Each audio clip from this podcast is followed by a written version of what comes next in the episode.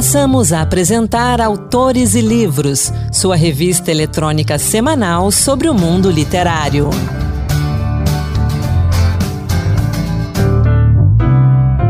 Olá pessoal, sou Anderson Mendanha. Bem-vindos a mais um Autores e Livros Dose Extra, que toda semana traz para você um conteúdo exclusivo do mundo da literatura.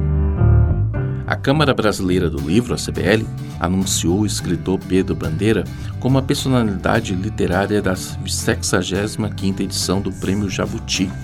Com mais de 40 anos de carreira, 130 obras publicadas, 28 milhões de livros vendidos, Pedro Bandeira é homenageado pela sua excelência literária infanto-juvenil. E eu tenho a honra de conversar com Pedro Bandeira aqui no Autores e Livros. Pedro, bem-vindo mais uma vez. Muito obrigado pelo convite. Eu começo parabenizando por esse reconhecimento, por essa indicação, né? E aí eu pergunto, o que que essa indicação representa para você? Ah, querido, olha, esse é, uma, é um reconhecimento bastante elogioso, porque vem dos profissionais da, da, da minha área, da área do livro, uma área absolutamente necessária para o desenvolvimento do Brasil.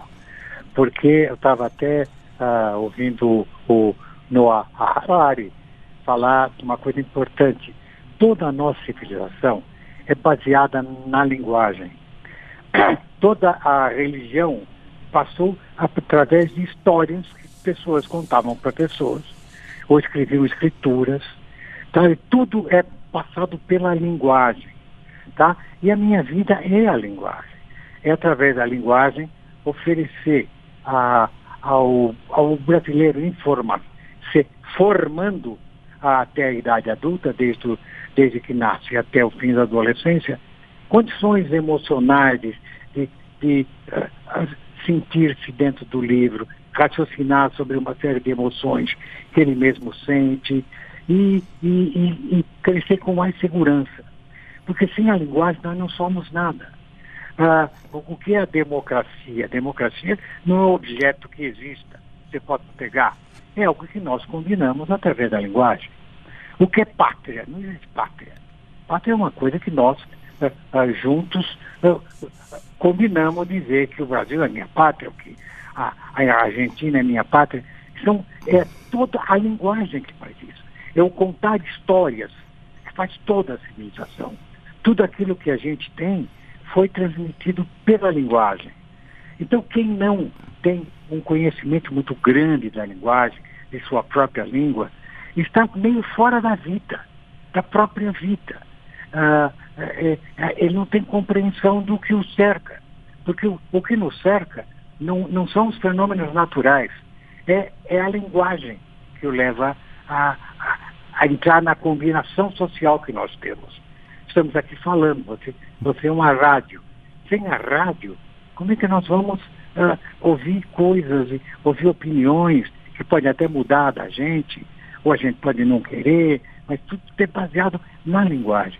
Então, quanto mais, quanto maior, maior for o maior número de vocábulos que cada criança na escola terá, me, melhor acesso ela terá para, para progredir na vida. Porque todo mundo fala, mas está tudo escrito. Pode não ser só no papel, pode ser na tela, uh, pode ser no, ouvido, mas é tudo através da palavra. Então, se, um menino tem pouca leitura, pouco contato com a língua e passa meio, meio uh, uh, tropeçando de ano para ano, chega uma hora que ele nem compreende o discurso do professor. Porque ele não tem vocábulo suficiente, compreensão suficiente da língua para poder e aprender. Então, se ele é preguiçoso, não. Ele não compreende a língua, ele foi mal letrado. Isso é o que acontece com o brasileiro. Nós sabemos que mais da metade dos brasileiros adultos podem ser considerados analfabetos funcionais, incapazes de compreender um pequeno discurso ou de escrever uma pequena, um pequeno bilhete. É por isso que nós somos atrasados, subdesenvolvidos. Podemos sair daí? Podemos. Através de quê? Da educação e da educação, principalmente da, da, do controle, da, da conhecimento perfeito da nossa língua. Porque na, na língua está tudo escrito, até a matemática. Um, um problema de matemática é um enigma em português que eu tenho que decifrar para saber que conta eu faço. sem, sem a compreensão de, da linguagem, eu não sou ninguém na sociedade moderna. Aliás, em qualquer sociedade. Por isso a importância dos livros na educação infantil, na educação fundamental, também no ensino médio, claro, mas os, claro. não só aqueles livros que caem na prova, que caem no Enem, não, não. mas aqueles livros que são lido, lidos é, por gosto. E como incentivar essa leitura? E o melhor, eu, é o exemplo que eu uso lá em casa, como incentivar os pais a, a estarem junto dos filhos na leitura? Principalmente o seguinte, a educação não é um problema da escola, não é um problema direto do Estado. É um problema da família. Tá? Se, se a família não, não tem uma série de fundamentos que a família passa para a criança, que a escola tenta, mas não pode substituir a família. A criança entra, quando entra na escola, a professora não pode dar tudo aquilo que a família não deu. Então, se desde criança você, com seus filhos, contou histórias para eles, mostrou figuras num livro e tudo mais, quando ele entra na escola, ele não está zerado. Ele já foi, uh, uh, sabe, ele já tem os padrões da tua, da tua cultura, da tua moral, tá? Uh, orientações. Agora, isso acontece pouco no Brasil, porque as crianças, muitas vezes, a maioria das crianças vem de famílias que também não tiveram estudo. Famílias que não, não têm condições de, de, de ajudar, de, de já in, in, iniciar a parte básica da educação para o filho. A criança chega na escola muito zerada. Por isso a nossa única solução seria mesmo fazer ah, todas as escolas, a escola, o ensino fundamental, ser de, de, de, de tempo integral, para uhum. poder acelerar essas crianças. Sabe? Porque elas levam desvantagem em relação àquelas crianças que têm uma família estruturada. Não é só uma questão de dinheiro, é uma questão já de ter entrado na cultura que a cultura é que é essa combinação de linguagem que nos une. Tá? Se não tem isso, se os pais são semi-analfabetos, se ele teve pouco contato com a língua, ele entra meio perdido, meio desarvorado. E as professoras tentam, mas em poucas horas de escola não dá para fazer isso tudo. Por isso, o ideal, já que os pais trabalham o dia inteiro, nem têm tempo, é a gente, o Estado, poder oferecer uma, uma educação de, de, de ensino integral com três refeições para todas as crianças.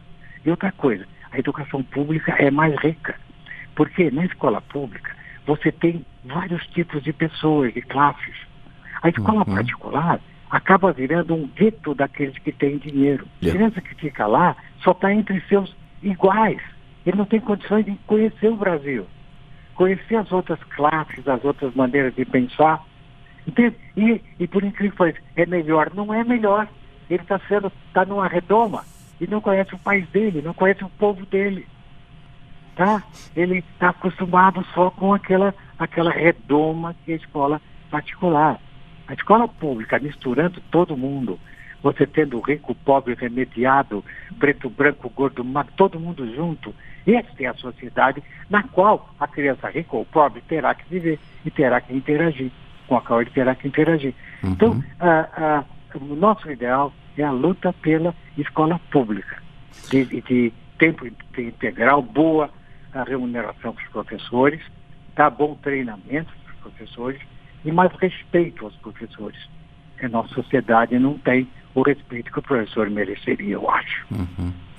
Nós estamos conversando hoje aqui, no dia 4 de setembro, e Hoje é uma segunda-feira e a Bienal do Livro do Rio de Janeiro abriu nesse final de semana e as notícias vêm mostrando um sucesso de público, muita gente lá.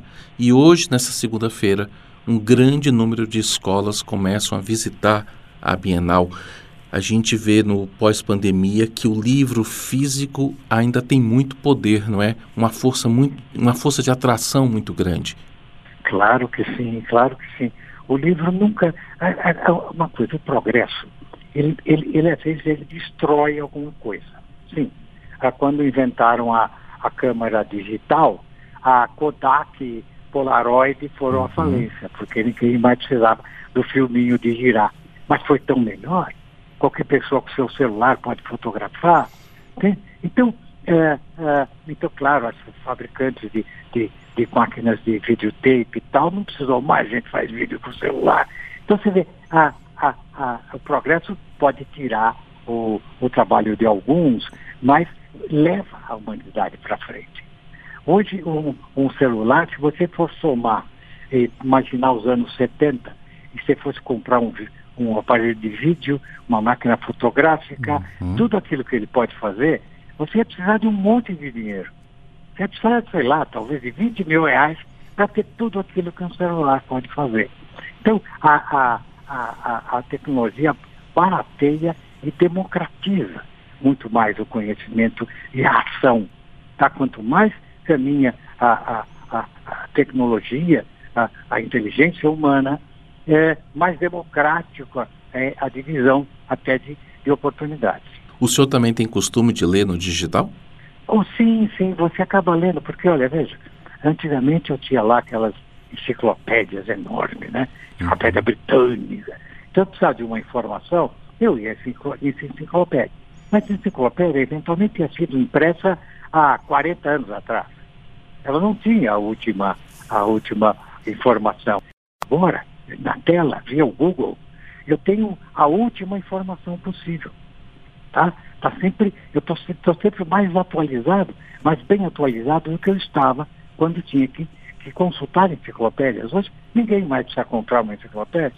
As enciclopédias estão abandonadas porque você tem a resposta imediatamente lendo na tela. Tá? Então, por exemplo, eu que gosto muito de estudar a psicologia do desenvolvimento, a educação, tudo isso aí você encontra na tela, porque você vê os, os últimos artigos que saíram.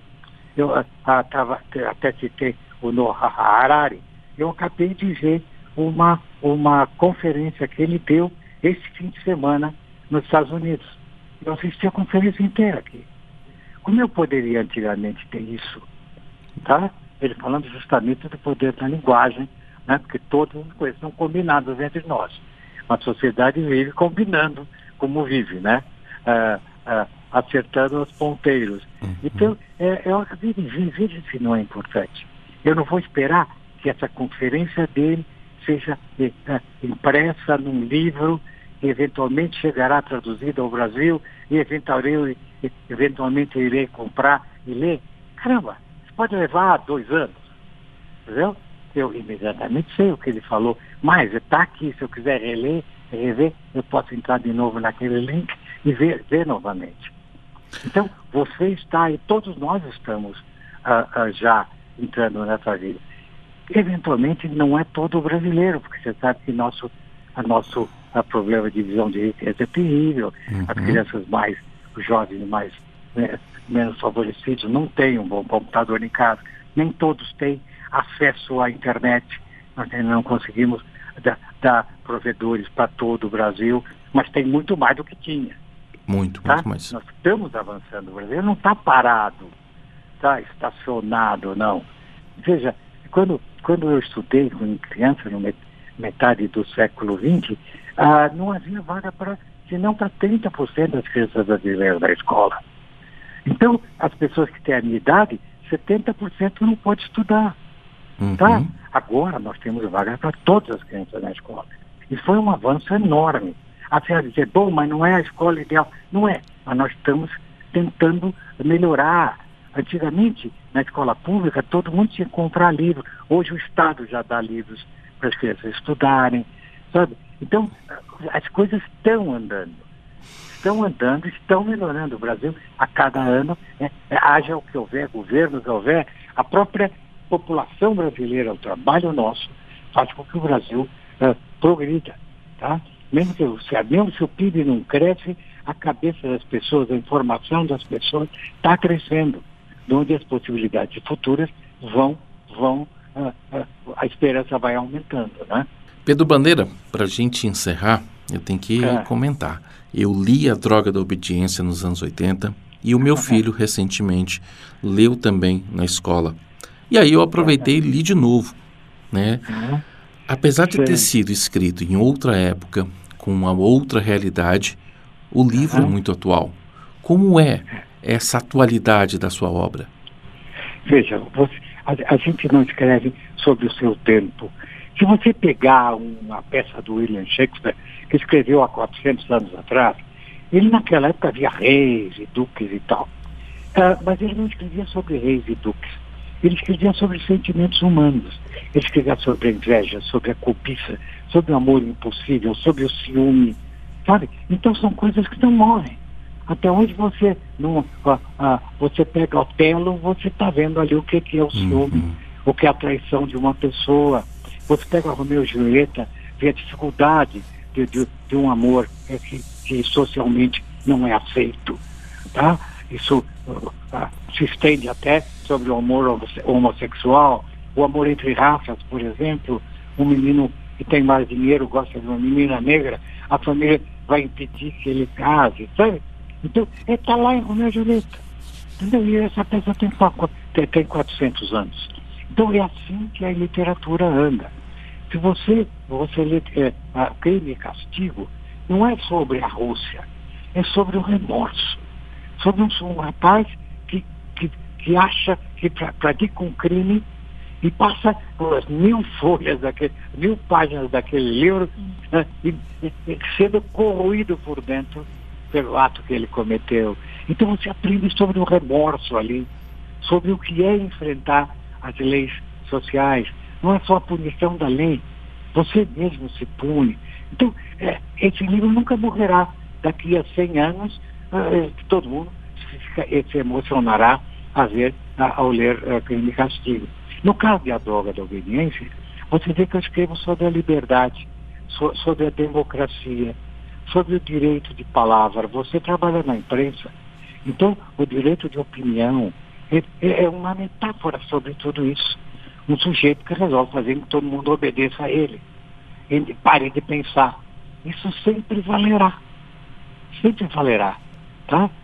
Uh, o ditador é assim, uh, até um, um autoritário na tua empresa, na empresa é assim, às vezes um pai é assim. Então, eu estou falando de liberdade naquele livro, claro que numa metáfora, cheia de uhum. aventuras e tal. Então, esse livro que saiu em 84, ele sempre valerá. não, as meninas não têm ainda celular, mas o livro não é sobre celular, não tem computador pessoal, mas o livro não é sobre computador pessoal. O livro só é o sede de liberdade que o adolescente tem. Quando ele chega na adolescência, ele já quer ter suas próprias ideias, ele já quer ser respeitado ah, em relação àquilo que ele pensa, ele quer ter lugar na sociedade. E esse lugar vem através do direito de palavra, direito de ele poder externar aquilo que ele pensa. Tá? Por isso que a linguagem é tão importante. Tá? Então, quando, quando você chega para um jovem e fala, cala a boca, ele fala, cala a boca. Se eu calar a boca, eu deixo de ser eu. Eu, eu, eu, eu deixo de ter o meu direito de viver e de pensar é, independentemente. Por isso esse livro faz muito sucesso até hoje. É difícil a gente conseguir metáforas tão fortes quanto essa, né? Uhum. Se eu tivesse outras, teria feito outros livros. Mas por isso esse é o meu carro-chefe. Porque é um livro sobre, se eu quiser falar o que é democracia, o que é direito, ah, o, que, o que é o direito de cada um, sabe? Ah, ah, você, você já vai para o Senado, você vê o, o, o, o segundo poder, que é o legislativo, Veja a importância que tem o legislativo, impedindo um, um, um, um presidente, um rei, de ser uh, uh, autoritário. Ele não Sim. pode fazer o que quer a, a, a, a uma Câmara de Deputados ao, e ainda a um Senado para verificar se aquela Câmara de Deputados fez de acordo com a Constituição. Isso é liberdade. Então, num livro como, como A Droga da Obediência, você pode discutir isso. Né? Porque como que a, a, como que você pode ter um país livre e de, permitindo que as pessoas atuem dentro de uma lei que foi estabelecida por todos. A Constituição é uma, é uma, é, é uma combinação que todos fizeram. Então ela tem que ser obedecida e modificada se, por exemplo, o tempo uh, torna determinado, uh, determinada uh, lei ali ultrapassada, mas ela é um órgão vivo. Mas porque ninguém é autoritário nesse país. Ninguém pode fazer o que quer e prejudicar os outros. Tá? Uhum. Ah, ah, por mais que a gente discuta e tal, essa discussão é boa. Porque é tua opinião, é a opinião dessa pessoa que está contra. Ela tem o direito de externá-la. Então, olha, a, a, literatura é o caminho para que, uh, através de metáforas, a juventude possa aprender coisas que, eventualmente, uh, só se ele lesse muito jornal, se ele, sabe, ele, poderia ou, uh, se, se, estudasse sociologia e política, uhum. e não é possível. Todos têm o direito de conhecer. E num livro como esse, ele conhece emocionalmente uh, a, a, esse, é, o, o, a beleza que é a democracia, tá? Entendeu? Sem eu falar, nem falo na palavra democracia, nem toco nessa palavra. Mas é a democracia viva e o povo atuando em defesa da democracia contra um autoritário. Tá? Veja como tem, porque a literatura pode ter importância educacional. Não é verdade? Essa é a minha intenção. É um... Porque eu sou escritor educador, né? Eu torço pela educação dos meus brasileirinhos. É um livro maravilhoso. Aliás, a sua obra toda é maravilhosa. A gente já leu lá em casa vários outros livros. E Pedro, obrigado. obrigado por essa conversa. Obrigado pelas palavras, né? Mais uma vez, parabéns por essa indicação ao Prêmio Jabuti de ser a personalidade literária da edição desse ano. Um grande abraço, até a próxima. Muito obrigado, querido. Muito obrigado. A gente vai ficando por aqui hoje. O Autores e Livros Dose Extra volta semana que vem com mais conteúdos exclusivos para você do mundo da literatura. Um grande abraço e até lá. Boa leitura. Acabamos de apresentar Autores e Livros, sua revista eletrônica sobre o mundo literário.